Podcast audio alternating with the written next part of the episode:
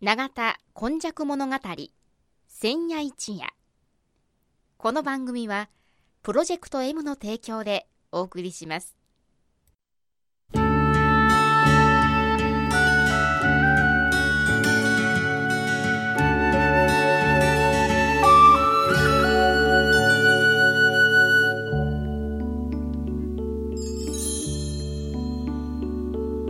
神戸は港があることで多様性のある町となりました。しかしその港というのは神戸港だけを指しているのではありません。山から海へと注ぎ込む川のある地域には素晴らしい砂間が広がり海の流れと川の流れに相まったこの永田地域一帯も神代の昔から自然の生んだ港がたくさん点在していました。そして港は海外からの素晴らしい知恵や文化をその往来する人々と共に受け入れる場となり豊かな暮らしを生み出していったのです。つまり自然が生み出した小さな港が瀬戸内海を望む永田地域にはあちこちにあり長い長い時代を超えた昔から大陸や朝鮮半島の人々との交流を紡いできたのです。この番組「永田今昔物語千夜一夜」これはこの地域を育んできたこれらの多様な人々の往来とそしてここが住みよいということで定住してきた人々の培ってきた様々を一人一人の視点で読み解き解析し永田の多様性これがこれからの時代の大きな力になるというこの地の歴史を掘り起こしながら未来予想図を皆様にお届けするという番組です。毎週土曜日の夜の7時15分からの15分間 FMYY からお届けします。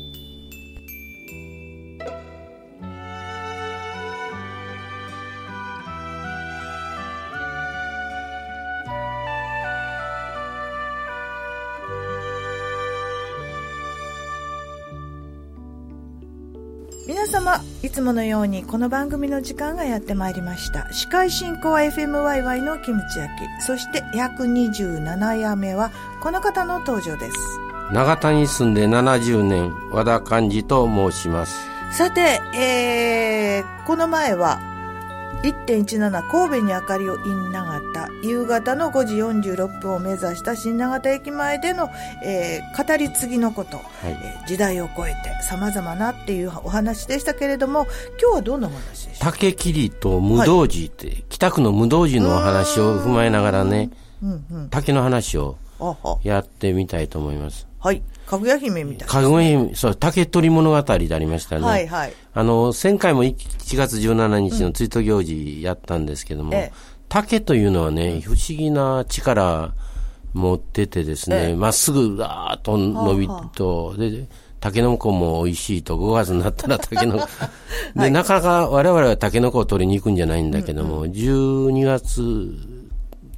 超えて1月になってきたら、うんはいはい、1月17日の行事の予定に竹を切りに行くんですね。はい、で、東遊園地の映像はよく流れてて、うん、全国的にね。ね、あれは全部竹が、うん、あの、用意されてて。竹の中にろうそく。ろうそく。それで竹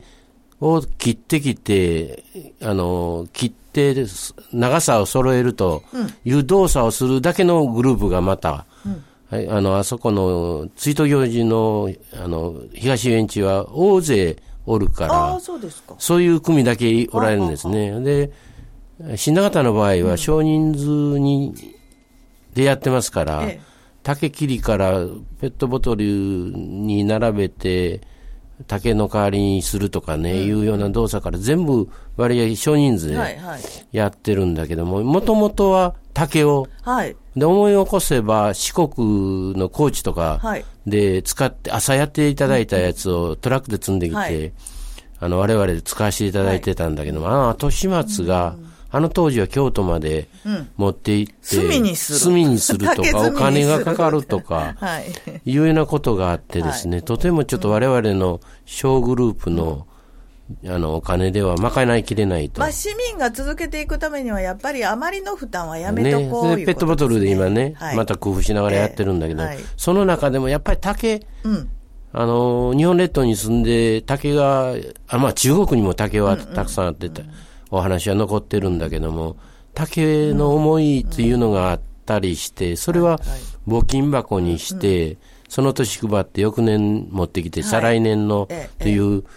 あの、資金にしようとはいう遠大な計画えで、これもかなり持って帰っていただける。ええただ、ずーっと私も20回ぐらいお手伝いされてる中で、竹やぶを見つけるのが、最初遠いとこ行ってま、遠いとこなんか、遠いとこ山崎言うんですか？そうです。山崎折れました。はい竹林の中まで。でも、一時期は丸山の近いとこ行ったけど、ええ今度はアプローチが長くて、ねえトラックに入れるまで時間がかかるということで、無道寺がやっと見つかりました。これ無道寺、あの、ないっていう字に動動く、く動かないというお寺っていうこと寺ですね。で、ここはね、はい。あの、私の親戚の方がおられるお寺で、ええええ。それまでにも時々行って、行ってましたし、はいはいはで、あの、後から井上さん登場してもらうんだけども、はい。我々の須磨の、あの、達人の、あの、井上さんがね、無道寺の改修、あれ、平成26年だったと思うんだけども、おやりになったとかね、非常に由緒あるお寺なんですよ。みたいですね。でね、無道寺、山田って言ったらもうむちゃくちゃ遠い、離れた山座という話なんだけども、ね、実際、東力にする、住んでる私はね、思い入れがありましてね、うちのおじいさんのお母さんなんかはね、山田からお読みに来とんですよ。なもんですか？はい。ほいでね、やっぱり東力、江戸時代、あるいは江戸時代後期とか、明治になっての話ですから、ええ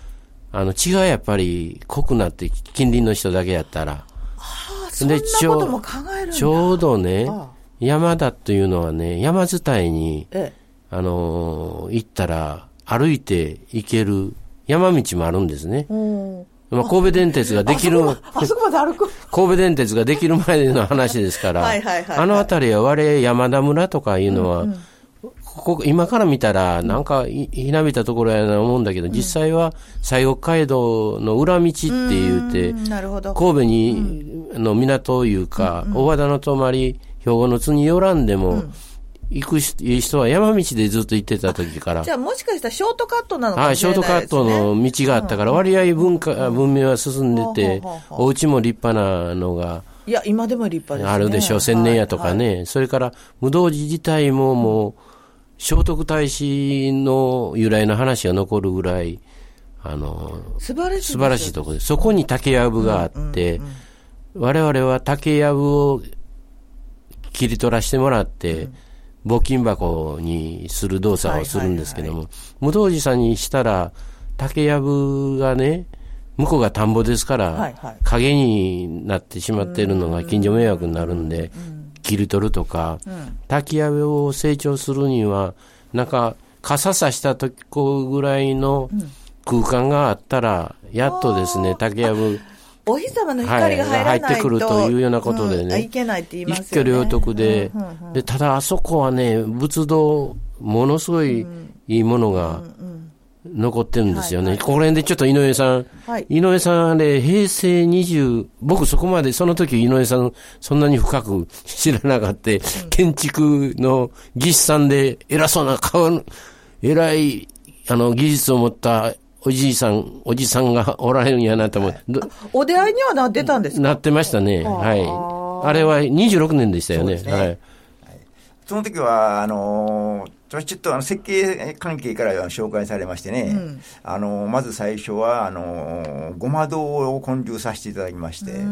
その後は、あの、長図や、あの、手洗いをまだ建立させていただいて、はいはい。で、その後がですね、本堂の、あの、大改修工事とあったんですけども、ちょっと私、そこの組織ではちょっと無理ということでですね、私、川崎設計という設計さんが一応基本設計で、私が、あの、監修しまして、あの、施工図も全部私が全部書いたんですけども、で、あの、播磨社寺工芸という、あの、あ建築というところにあさしたんですけども、終始解体から完成まで、あの、約3年かかったんですけども、もう全部私が常駐してたんですね。ただね、あの、建物がですね、今から考えれば、あの、あの山奥にですね、どうしてああいうような立派な仏像、大日、大日如来があるかということでね、そして顔がですね、ちょっと京都や奈良の、その、大日如来さんの顔と少し違うんですね。違うね。ものすごいね、なんかこう、東南アジアいうかね、顔がややたら大きいとかね、はいはいはい、2メートル69とか、ね、そのぐらいある銅像でね。それが、なぜあの、山中にああいうような立派なものができたのかな運ぶだけでも大変だと思う、ね、もちろん、あの、で、あの、村の人にいろいろ聞いたんですけども、はい、やはりこの近辺にあった、あの、木材だということだったそうですね。伝説的には。そこで作られたということなんですね。顔出しがですね、中国系でもないし、韓国系でもないし、あの、大和系の、あの、ものでもないんですね、顔が。インド系？はい。とか、大体あの、仏像はですね、そういう顔の形がありますね。ありますあります。はい。だからその、どこにも属してないような顔立ちなんですね。はあ、あれはね、もう本当にね、私あの、あの、石像の方はですね、ちょっと、まあ、あの、手前味噌で、あの、こう、申し訳ないんですけど、専門でよく調べたんですけど、木像は、それほど興味はなかったんですけど、あの、無道寺さんのあの大日如来さんは、特殊な存在でしょうね。これはですね、竹切りに行った時は、はあ、竹切るだけじゃなくて、ね、しみじみと見ないといけないですね。本当はね、時間的に余裕があったら見ていただいたらいいし、あの、あの、今のね、井上さんの作品も、うん、作品というおかしいけ 建築のね、はい、修理のところもありますし、それでね、もう一つ、あの、つながりがあるなぁ思ったら、1.17の時、さっき松村組の太鼓。はいはい。で、溝端さんという。はい、溝端健太健太さんが、もう売ってくれてるでしょ。はい、で、井上さんなんかが完成して、修理完成のね、平成26年のオープンのパーティーがあった時に、はいはい、溝端さんがね、太鼓をあそこで売ってくれてるんです。あらなんかすごいつながりね。ねだから我々も滝切った時、本当は時間、みんな滝切りに忙しいからね、仏像、さっきの今言われのあるね、仏像を見るっていうこともできたらいいんだけども、な、なかなかそういう余裕がないんだけども、あの、山があって、自然があって、お寺があって、はい、で、1.17に役に立つ。竹があるなっていうようなね。でもこう一つのイベントっていうのは、うん、いろんなものをつなぐんですね。つなぐんですね。それも10年、20年やってたら、はい、なんかそういうつながりがままた分かってくる。こう一つ一つめくれるように、はい、え、こんなことがみたいな感じなんですね。そうですね。いやいや、そういう思いの中で、うん、こう、あの、震災の追悼の意味もあるんですけれども、あの、前も言いましたけど、時代を超えて、次々と、未来へ向かっての何かあの知恵をね、知恵をつないでいくっていうことになるのかもしれないですね。えー、永田今昔物語、もうほんまにこう、見る見る重なって、積み重なって、はい、えー、ちょっと、感動いたしました、はい、今日のお話、えー、いただいたのはこの方です。永田に住んで74年和田勘でした。はい。井上さんも参加していただきました、えー、次は井上さんの登場になりますのでお楽しみに。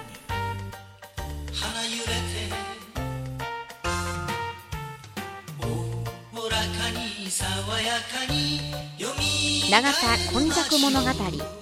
千夜一この番組はプロジェクト M の提供でお送りしました。